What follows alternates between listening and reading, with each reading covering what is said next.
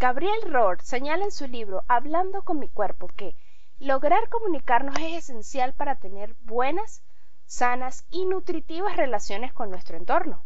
Para ello es importante notar la brecha que hay entre lo que pienso, lo que quiero decir, lo que siento al respecto, lo que creo decir, lo que finalmente digo, es decir, lo que expreso al otro, y cómo lo digo, lo que el otro oye, lo que filtra, lo que quiere entender, lo que entiende, lo que siente al respecto y lo que finalmente procesa y percibe. Es por eso que existen innumerables posibilidades de no comunicarnos ni entendernos como nosotros esperamos. Algo parecido ocurre con nuestra comunicación interna y su lenguaje de señas. Referida a esta a los síntomas, a los bloqueos y a las diferentes manifestaciones somáticas que se generan en cada uno de nuestros cuerpos. Somos nosotros, en nuestro ser consciente, los que tenemos que procesar el mensaje y comunicarnos con nosotros mismos de manera afectiva y efectiva. Permíteme iniciar preguntándote, ¿qué también te comunicas con tu cuerpo? Buena Vibra Radio presenta Armonía Organizacional, un programa que te ayudará a desarrollar las competencias para llevarte al próximo nivel en tu entorno laboral. En los controles técnicos, José Varela, y en la producción y conducción del programa, quien les habla, Karina Ubán.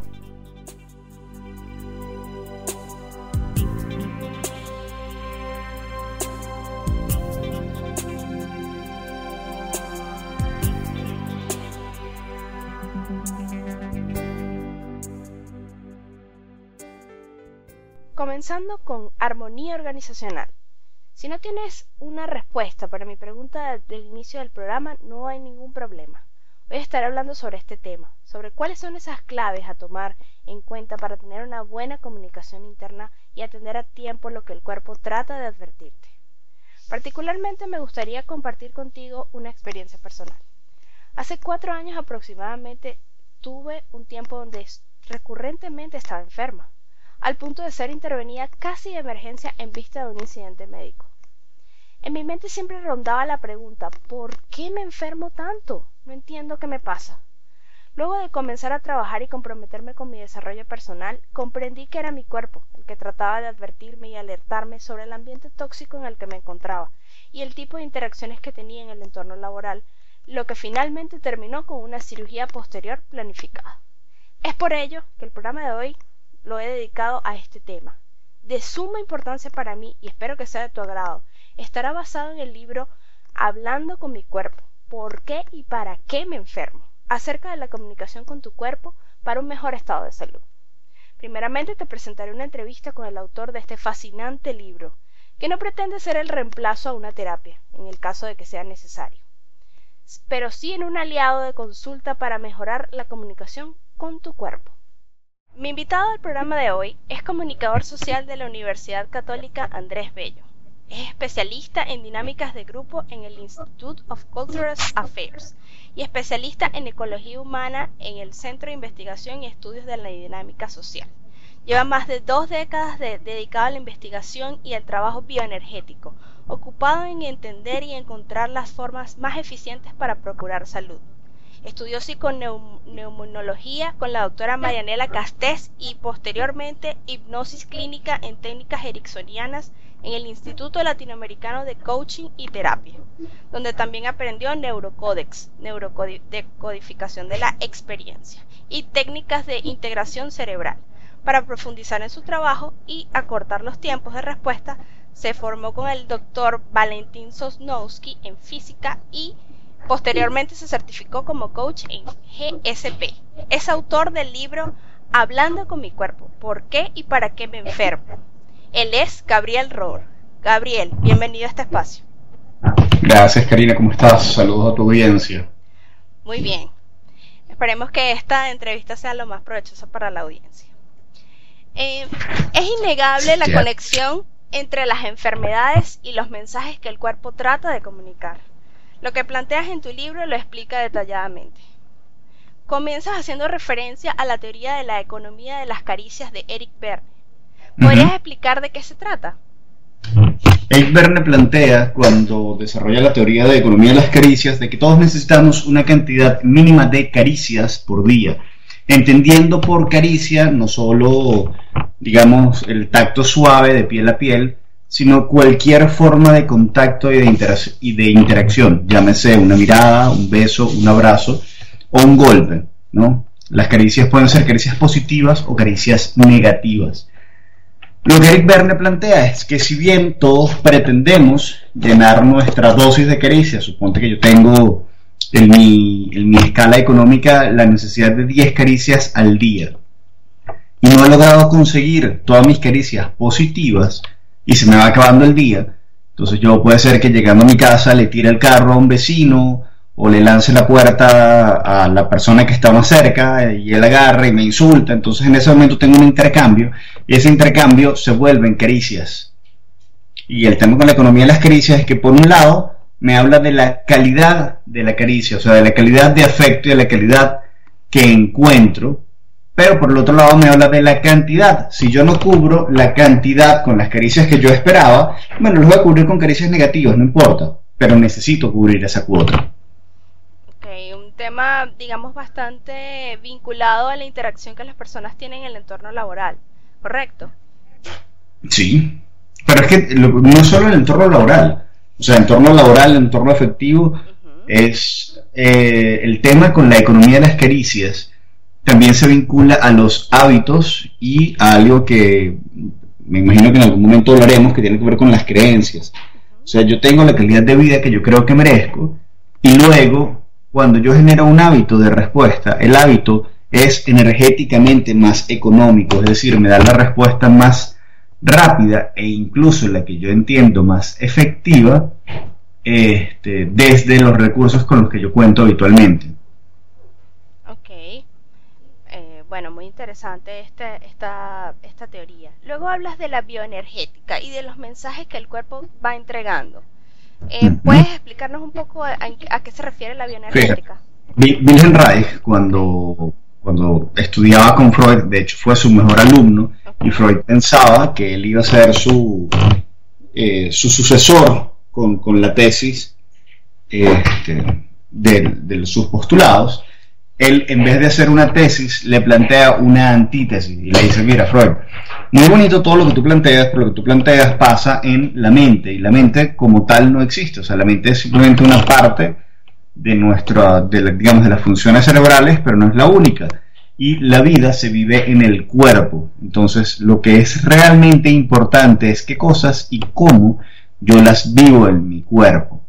Y de ahí él originalmente desarrolla una teoría que se conocía como vegetoterapia o caracterología que me decía cómo eran las personas en su corporalmente, es decir, los flacos, altos, delgados, fibrosos, como Don Quijote de la Mancha, o los gorditos, bajitos, como Sancho Panza, o las personas de término medio, que eran mucho más allá de la estructura caracterial que planteaba Kretschmer, sino que Reich va a otras profundidades y suma el elemento etiológico, es decir, cómo era su historia de vida, y cómo esa historia de vida me moldeaba los cuerpos y me los moldeaba en la manera de querer, en la manera de actuar, en la manera de responder, en el cómo circulaba la energía dentro de su cuerpo.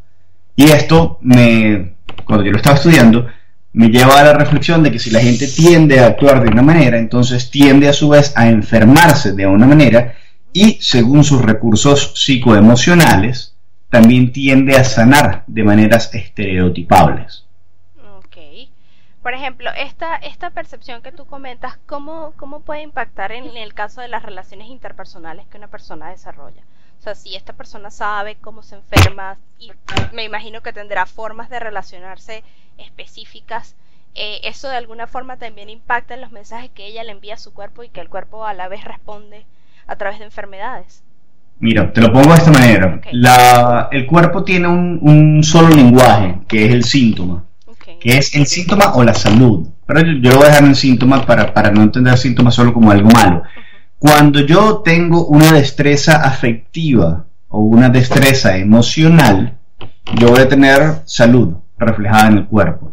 Salud, por ejemplo, si yo lo veo en términos musculares, pongo en términos de un músculo tonificado y fuerte, pero además con la suficiente laxitud, es decir, con la suficiente elasticidad como para tensarse si necesito defenderme o relajarse y soltar si lo que estoy es en una posición que me permite eh, disfrutar, por ejemplo, de cariño, cuidado o alguna otra forma de intercambio. Pero este, cuando lo que yo hago es convencerme desde mi realidad mental y teórica que esa relación es buena y nutritiva y por ejemplo me meto en una relación de maltrato donde mi jefe es un abusivo, donde se apautearon unas normas donde por ejemplo yo debo salir del trabajo a las 6 de la tarde y son las 8 y sigo metido ahí pero no me pagan esas horas extra. Y sin embargo me dicen si tú decides no venir eso es problema tuyo pero este trabajo funciona así. La persona empieza a generarse un montón de cargas que son cargas psicológicas que van vinculadas a la amenaza psicológica y real, pero se vuelve una amenaza emocional real, tan real como si tuviera un león enfrente, de si no hago eso puedo perder el empleo y si pierdo el empleo, entonces me quedo inmerso en toda esta situación de crisis este, en la que puedo estar encontrado. Esa realidad hace que la persona empiece a generar problemas tanto en su músculo liso como en su músculo estriado y en el sistema nervioso. Es decir, yo me estoy enfrentando a algo tóxico, a algo amenazador y lo hago todos los días. Y desde ahí el cuerpo no genera destrezas, por el contrario, genera colapsos y comienzan entonces a aparecer, ahora sí, síntomas de distintas enfermedades. Excelente. Un excelente ejemplo, además, para, que, para quien nos escucha. Eh, tú también comentas en tu libro sobre la, que la enfermedad tiene una ganancia. ¿Cuál es esa ganancia que tienen las enfermedades? El, inconsciente, nuestro inconsciente, siempre procura lo mejor para nosotros, incluso cuando enferma. Entonces, ¿qué pasa? El principio de la ganancia ulterior lo que nos dice es que el inconsciente en este momento, aunque no nos hayamos dado cuenta cómo, está procurando un beneficio y entonces lo ideal es preguntarse qué cosas estoy logrando cuando me enfermo. Vinculado a, todo, a toda patología, desde la teoría que yo manejo, hay un grupo de preguntas sanadoras. ¿Qué cosas hago cuando me enfermo? ¿Qué cosas dejo de hacer cuando me enfermo? ¿De quién me alejo? ¿A quién me acerco? ¿Qué beneficios me implica haberme enfermado? La gente dice, no, pero ¿cómo es que enfermarme me da un beneficio? Claro, si tú tienes eh, una enfermedad X o tienes una gripe muy fuerte, tú puedes llamar a la oficina y decir, mira, no puedo, estoy en cama descansando porque tengo gripe. Entonces, la gripe es una excusa noble para hacer o dejar de hacer cosas. Pero incluso enfermedades tan terribles como lo pudiera ser un cáncer tienen un montón de beneficios. Algunos beneficios vinculados a las normas que yo pongo o dejo de poner en, ciertas relaciones a veces aparece como una forma de autocastigo y hay gente que va a decir, no, pero bueno, yo no quiero eso conscientemente. Pero bueno, cuando en su emocionalidad ellos se sienten culpables, la culpa se redime con el castigo. Entonces pasar por un proceso que puede ser doloroso y aquí caen incluso hasta los accidentes. Ay, es que venía caminando, no lo vi, me tropecé y me rompí una pierna. Eso puede ser una manera noble de decir no quiero ir a algún lado, o puede simplemente evidenciar que ciertas bases y cierto contacto con la realidad han quedado expuestas y ya no, son, no nos sirven. Pero, de nuevo, el cuerpo siempre habla con síntomas. Si algo funciona, ese síntoma se vuelve una destreza y se vuelve una fortaleza dentro de, nuestro cuerpo. Si no, se vuelve una enfermedad. Importante esta información que nos estás brindando. Hay una parte que comentabas hace algún momento y ahora vamos a retomar eso que, dijiste hace un ratito sobre las creencias. ¿Cuál es el impacto de las creencias en las enfermedades o en estos o en estas manifestaciones que el cuerpo nos brinda? Absolutamente todo. Este, ¿En qué sentido? Nosotros vivimos en la medida y en la escala de nuestras creencias. Eh, las cosas no son ni buenas ni malas, van a ser buenas o malas en función de mi marco de referencia. Es decir, eh, yo te puedo decir, ¿es bueno o malo que un lobo se coma un pollito? Y tú me puedes decir, bueno, depende. Depende de si eres el pollito, es muy malo, si eres el lobo, es muy bueno. Pero como tal, yo simplemente estoy describiendo un proceso que ocurre en la naturaleza. Ahora podemos irnos a un ejemplo mucho más, eh, mucho más crítico. Digo, ¿es bueno o malo que en la Segunda Guerra Mundial un nazi haya matado a un grupo de judíos? Y evidentemente, si tú estás del lado humanista, o en este caso estás del lado de los judíos, es algo terrible. Pero si tú estabas bajo la doctrina nazi, donde tú crees en el poder ario y en la supremacía aria, y crees que además el fuego era una buena forma de expiar y de limpiar tu entorno social, entonces eso que estabas haciendo es bueno. Y en general, todo en la vida, todo en el mundo, va a ser bueno o malo en función del marco de referencia, o sea, con respecto a qué. Y eso va a validar o no determinadas acciones en determinados momentos.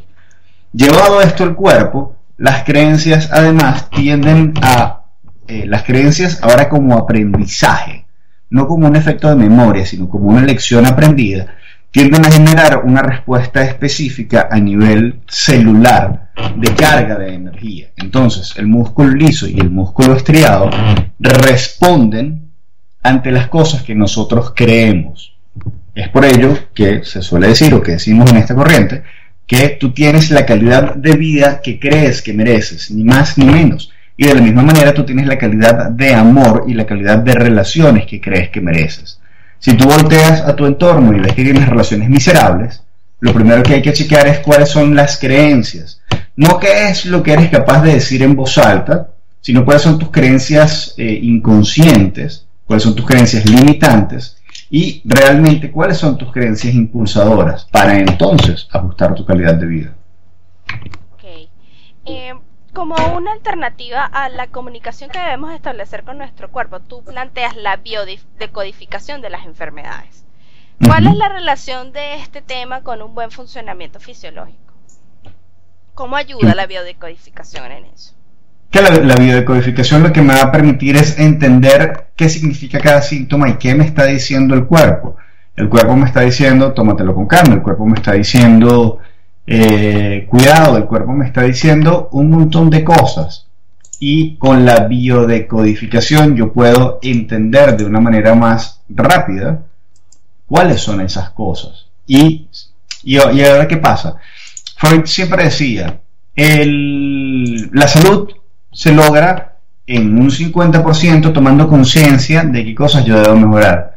Y yo siempre suelo aclarar, solo un 50%. Para estar sano, tú no solo tienes que saber qué tienes que mejorar, luego tienes que comprometerte y ser eh, consono y ser responsable con eso. Entonces, ahí tú puedes decir, bueno, ya no solo tengo que mejorar estas cosas, sino que además estoy haciendo estas cosas. Pero tienes que actuar la sola toma de conciencia no es suficiente, sino viene acompañado con una acción. Correcto, es así.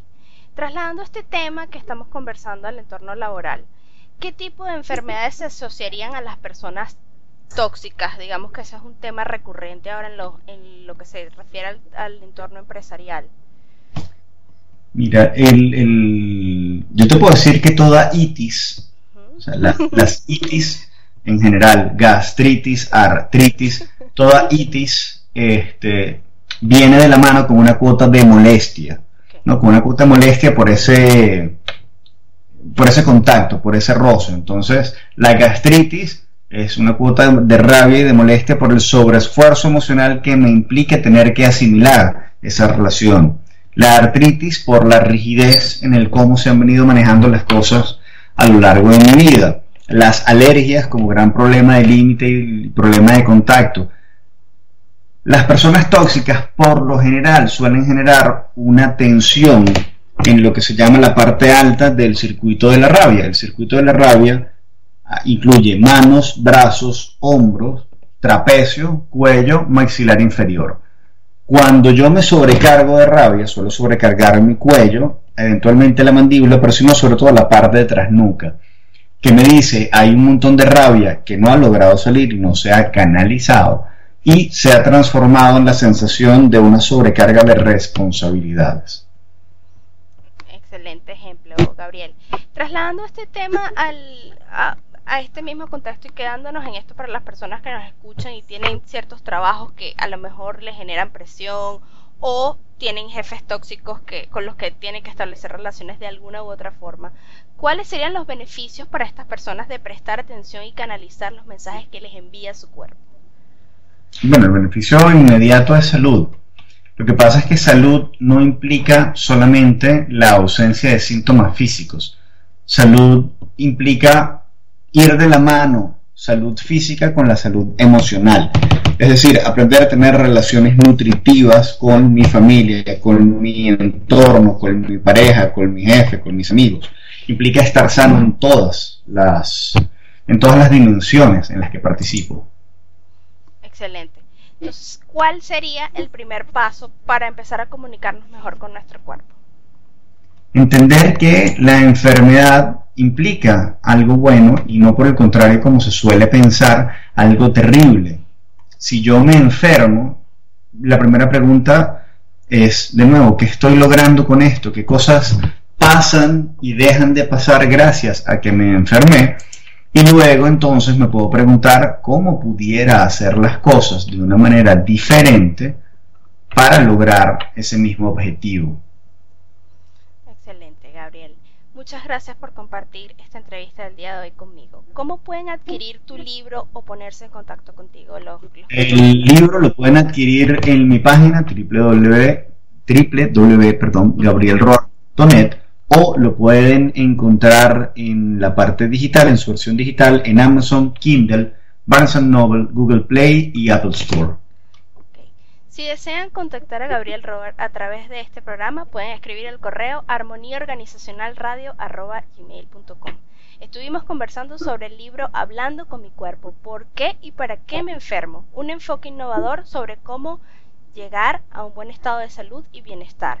En breve y luego de hacer la siguiente pausa, continuamos con Armonía Organizacional.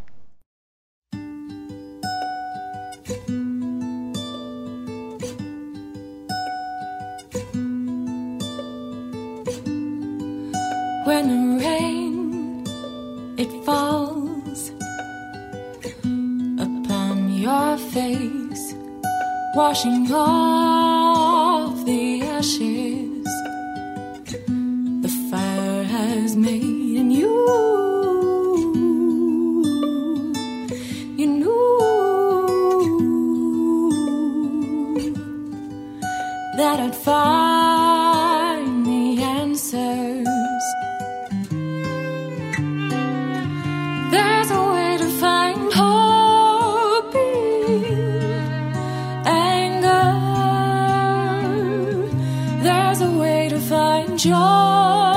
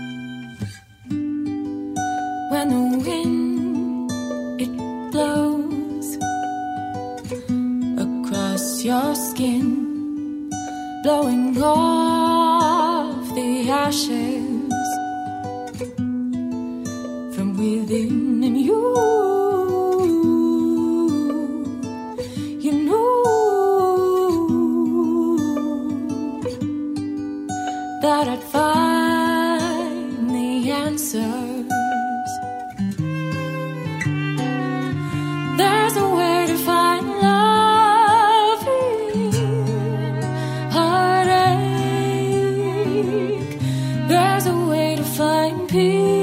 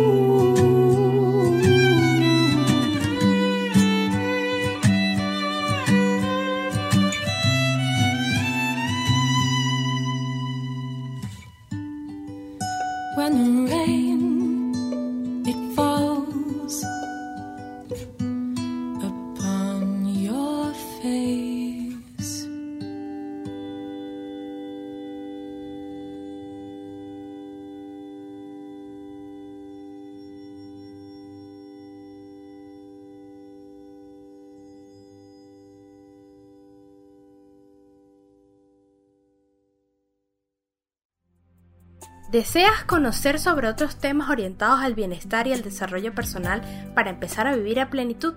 Pues descarga la app de Buena Vibra Radio disponible para Android y iPhone o visita nuestro sitio web www.buenavibraradio.com donde encontrarás una variada programación diseñada para ti.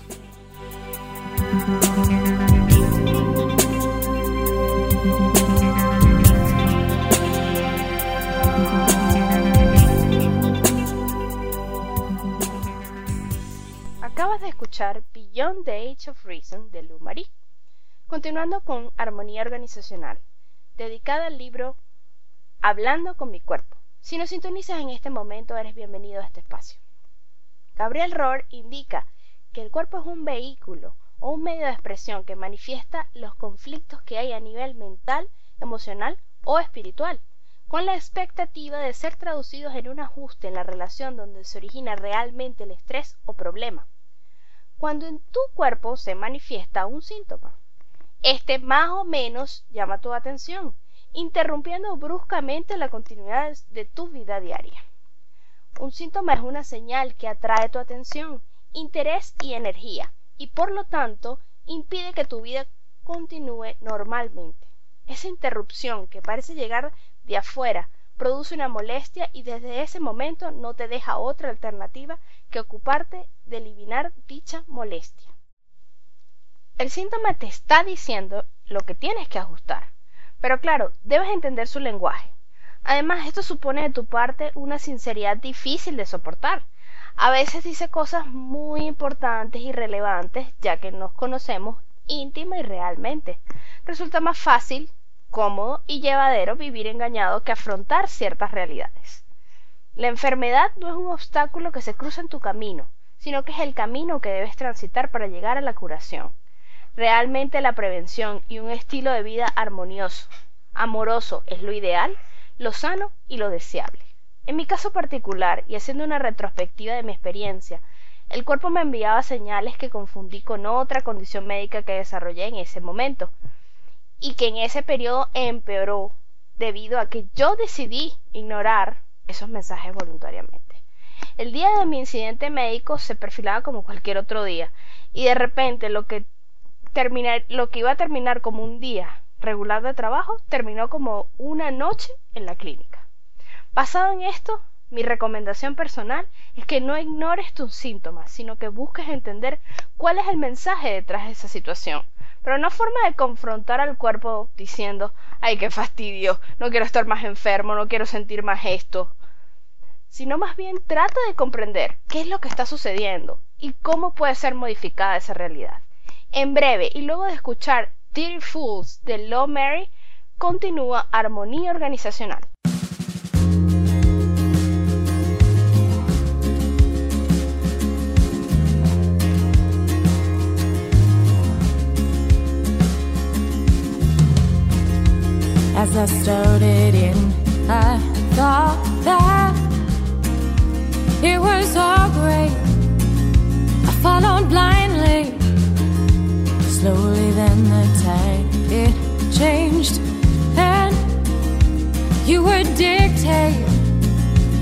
so kind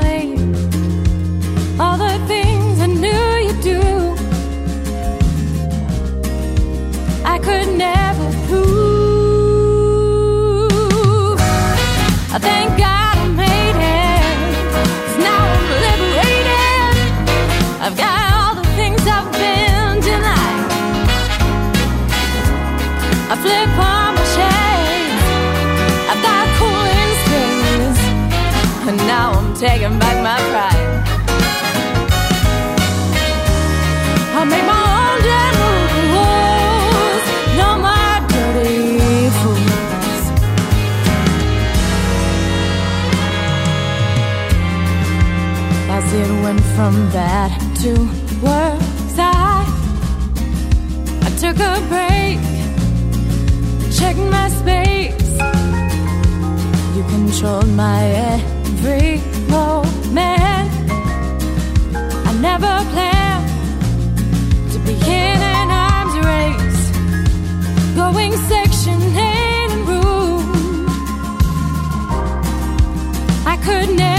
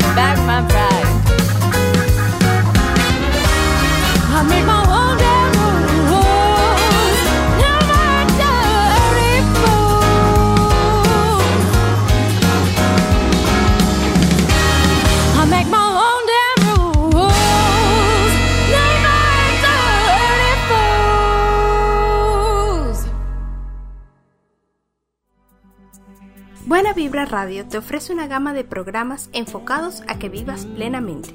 Ya sea que te encuentres en tu trabajo o en casa, Buena Vibra te brinda espacios diferentes y amenos acompañados de buena música. Entonces, ¿qué esperas?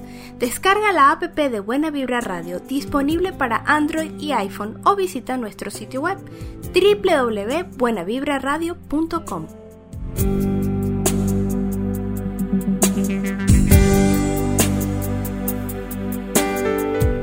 Continuando con armonía organizacional. Si nos sintonizas en este momento, eres bienvenido a este espacio. Existen varias ideas a rescatar de la entrevista con Gabriel. Una de ellas se trata de las creencias. Él menciona que las creencias operan a nivel inconsciente. Nosotros vivimos la realidad que diseñamos a nuestra medida. Es decir, nosotros tenemos el éxito laboral, la pareja, los socios, los amigos que creemos merecer y queremos según nuestras creencias de base, ni más ni menos. Las creencias operan tras bastidores, son eficientes y categóricas. Siempre que nos alejamos de ellas, harán todo lo que consideren necesario para volvernos a meter en el carril, en su carril. Es una moneda de dos caras fácil de reconocer. Si estoy lleno de creencias potenciadoras que dicen que merezco amor incondicional, éxito y reconocimiento, lo tendré. En cambio, si creo lo contrario, eso tendré también. Bajo la óptica de la ley de atracción, cuando estés pidiendo algo desde tu deseo aparentemente sincero y notes que no lo estás logrando, tal vez sea necesario que revises tus creencias inconscientes. Seguro allí está el meollo del asunto. Debido a la relación innegable entre las creencias y nuestras enfermedades, Gabriel Rohr menciona que puedes cambiar una creencia por tu cuenta o a través de un trabajo terapéutico desde la toma de conciencia de que esa creencia te está afectando y cómo te está afectando. Para ello es necesario comprometerte contigo mismo, reconocer tu error o identificando a una persona a quien quieras tomar como modelo o como ejemplo. Si ves a alguien feliz y exitoso y su forma de ser o de lograr las cosas te hace eco o te llama la atención, esto puede ser suficiente para que lo emules y tu vida simplemente dé un cambio importante. Cada segundo es un momento oportuno para que cambies tu vida y la conviertas en deseos de salud, relaciones, finanzas o profesionalmente. El poder está en ti. El proceso de cambio profundo es sencillo de comprender, mas no necesariamente fácil de realizar. Todo cambio implica un desafío, una posible dificultad y una enorme posibilidad. Cotidianamente cambiamos de opinión sobre diversos temas y cambian nuestros referentes, quizá de la noche a la mañana. Nuestras experiencias diarias modifican nuestra percepción, incluso sobre nosotros mismos y sobre nuestras vidas. Hay personas que pueden tardar varios años en cambiar sus creencias u opiniones, o no cambiarlas nunca. Lo cierto es que cada quien crea su propia realidad, física y espiritualmente, según la cual tiene o pierde poder.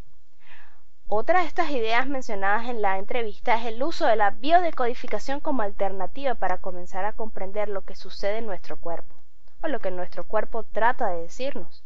La biodecodificación es un enfoque terapéutico y de salud basado en el significado o sentido biológico de los síntomas. En vez de combatir la enfermedad, es decir, tú en tu contra, te invita a transmutar la enfermedad apoyándote a ti mismo de forma amorosa. Usualmente se suele poner atención en el problema, no en la solución.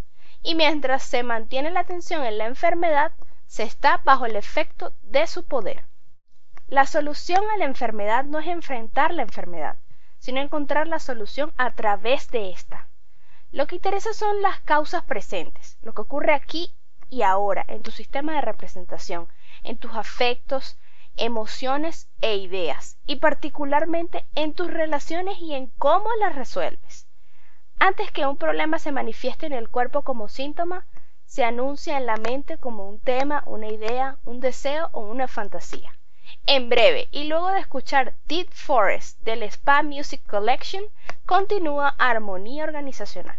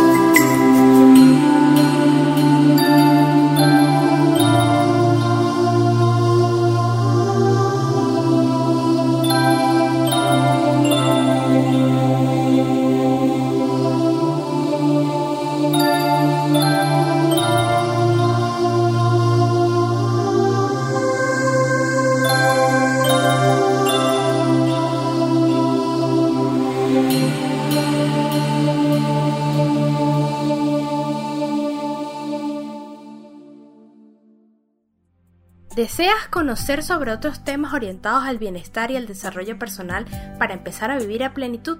Pues descarga la app de Buena Vibra Radio disponible para Android y iPhone o visita nuestro sitio web www.buenavibraradio.com donde encontrarás una variada programación diseñada para ti.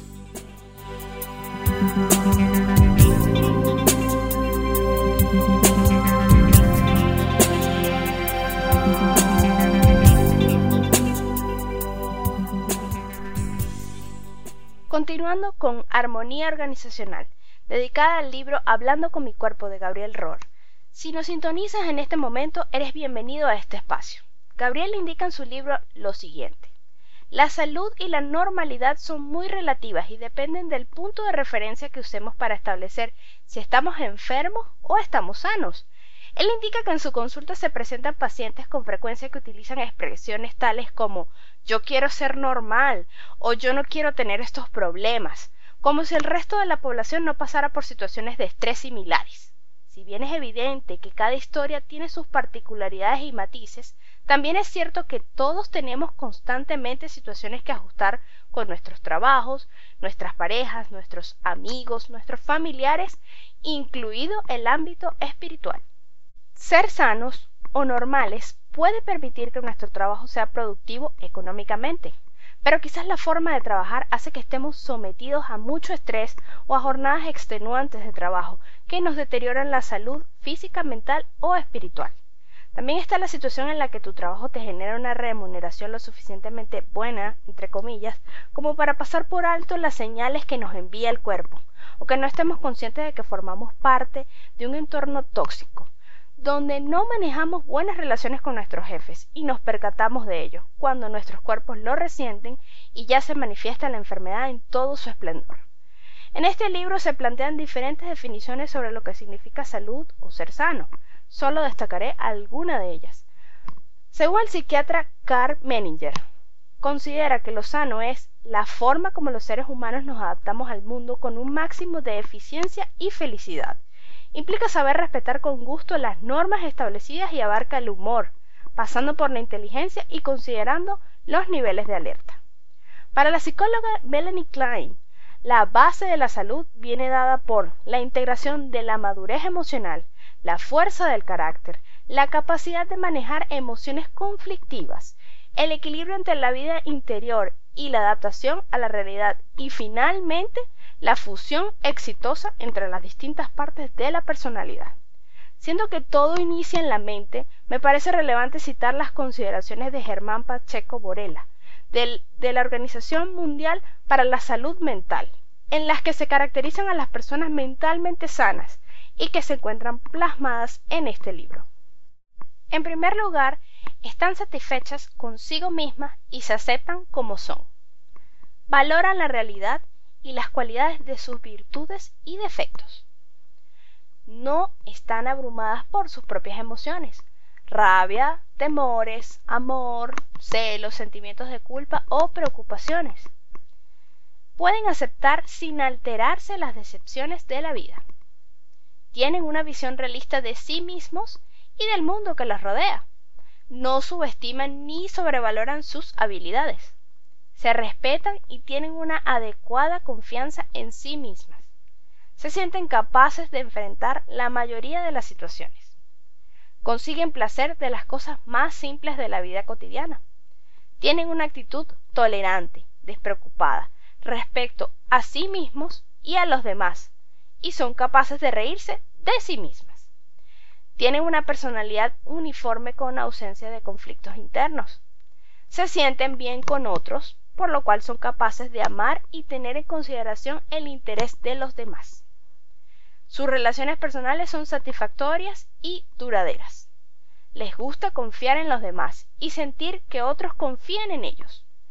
Respetan las múltiples diferencias que encuentran en la gente. No se aprovechan de los demás ni dejan que se los utilice. Se sienten parte de un grupo se consideran implicados en las situaciones que afectan la sociedad. Son capaces de satisfacer las demandas que la vida les presenta. Enfrentan sus problemas a medida que se van presentando. Aceptan sus responsabilidades. Modifican su ambiente cuando esto es posible y se ajustan a él cuando es necesario. Planifican para el futuro, al que enfrentan sin temor. Tienen la mente abierta a nuevas experiencias e ideas. Hacen uso de sus dotes y aptitudes. Se fijan sus metas ajustándose a la realidad. Son capaces de tomar sus propias decisiones. Consiguen satisfacción en poner su mejor esfuerzo en lo que hacen. Desarrollan sus potencialidades y van en pos de una autorrealización. Entonces cabe perfectamente la pregunta que realiza Gabriel al final de estas consideraciones para tu reflexión. ¿Cuán sano estás tú? Me gustaría culminar este programa con mis reflexiones personales sobre mi experiencia al leer este libro. En primer lugar, reafirma en mí la creencia de que el cuerpo es nuestro templo y por eso debemos cuidarlo y aprender a escuchar sus mensajes, como solo él sabe hacerlo. Este libro te orienta a una reflexión sincera y a la validación de tus síntomas, con lo que en realidad está sucediendo en tu cuerpo y en la realidad que estás creando para ti. Existe una creencia popular de que el hablar de enfermedades es algo incómodo y es algo que debe ser secreto. El haber vivido una experiencia donde mi cuerpo trató de hablar conmigo y no lo escuché, resonó completamente al encontrarme con este libro. Bien dice el adagio, que cuando el alumno está listo aparece el maestro. En este mundo actual, el estrés continuo parece convertirse en un elemento básico y sin falta en cada una de nuestras vidas. Tratemos de limitarlo en la medida de nuestras posibilidades y procurar una mejor calidad de vida donde podamos ser más felices y plenos. Particularmente quiero agradecer a Gabriel Rohr por su calidez y completa disposición al ser contactado para esta entrevista. Y este ha sido todo el programa que he preparado para ti. Espero haya sido de tu agrado y puedas sintonizarme en una nueva oportunidad. En este momento aprovecho la oportunidad para indicarte los canales disponibles para que me hagas llegar tus comentarios y sugerencias. En Skype está disponible la cuenta Armonía Organizacional y también el email armoniaorganizacionalradio.com. Los controles técnicos José Varela y en la producción y conducción de este programa quien les habla Karina Ubán. Los invito a continuar con la excelente programación de Buena Vida Radio y recuerda que el propósito del éxito está dentro de ti.